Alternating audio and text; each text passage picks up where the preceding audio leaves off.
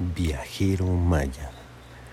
La devota supervisora comenzó al cabo de los siguientes días a recibir copia de los diferentes reportes de las diferentes áreas de los resultados de las pruebas realizadas al programa de inteligencia artificial, concluyendo en un final reporte que la propia inteligencia mandó como resumen de todas las actividades, programas y conclusiones a las que había llegado como parte de la toma de sus propias decisiones, el cual parecía infinito por sus miles de páginas de contenido. Puedo lograr la programación y vinculación con cualquier programa existente en la red. Nierica tiene el control para llevar a cabo cualquier ajuste y lograr los objetivos, concluyó.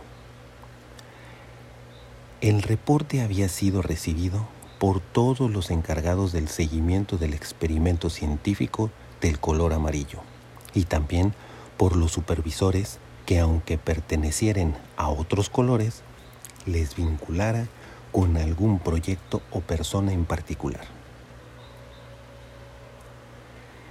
En el caso de la devota, ella jugaba en el equipo azul y blanco y le tocaba llevar a cabo el coaching de 13 participantes de los diferentes programas y colores.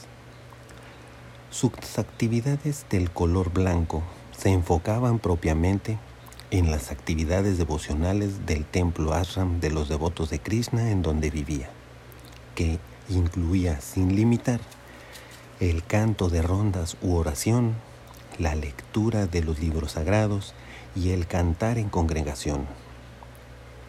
Estas actividades eran practicadas todos los días.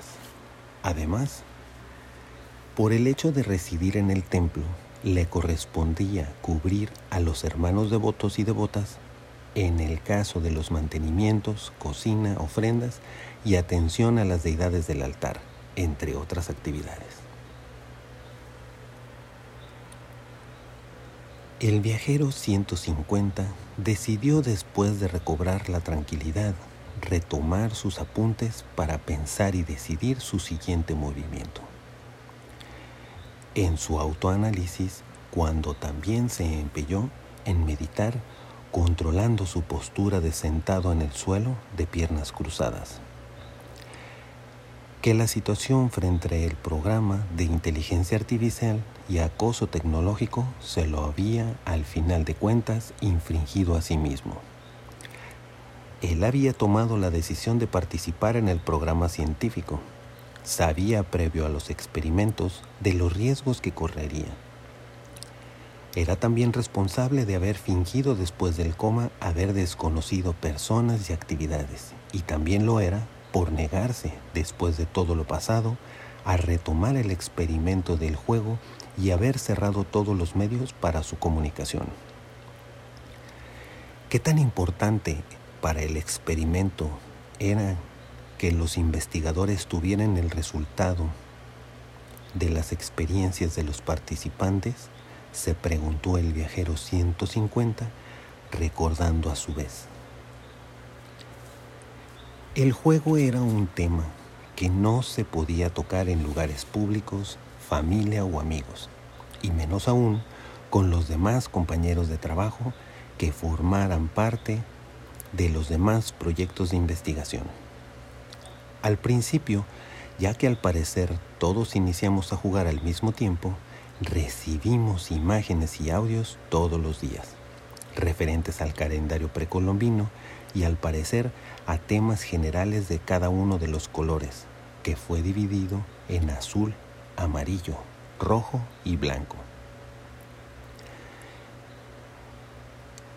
El primer contrato del programa era por nueve meses de investigación y estaría requerido mediante los anuncios, audios o notificaciones del color de mi proyecto y pasados un par de meses de iniciado recibí un mensaje con las prohibiciones.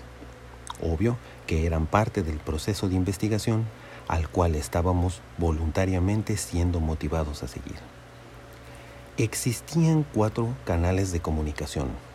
todos recibíamos los mensajes los días color azul, que trataban de los temas generales, así como la historia del juego. Por otro lado, el color amarillo recibía sus puntos de análisis los días que correspondían a su color y llevaban unas prácticas yógicas para lo que entendí era elevar la energía. El color rojo, a su vez, era el programa del estudio de los elementos, composta, huertos y jardín. Y el blanco, el proyecto color blanco, el más profundo, y hablaba de las enseñanzas védicas y de la importancia de la sucesión discipular en el estudio y práctica del conocimiento trascendental en la conciencia de Krishna. Así también se hablaba de las historias recopiladas en los sagrados libros del Bhagavatam y del Bhagavad Gita. Y entonces fue que una vez conociendo los temas de investigación, se me dio la oportunidad de elegir entre los tres programas. El amarillo tecnológico o yógico el rojo, el proyecto Madre Tierra, o el blanco, el proyecto del grupo de los Bactas, los Argonautas, apodo con el que así los llamamos. Y fue que en primera instancia me decidí por el proyecto tecnológico color amarillo y me decidí a practicar yoga y meditación.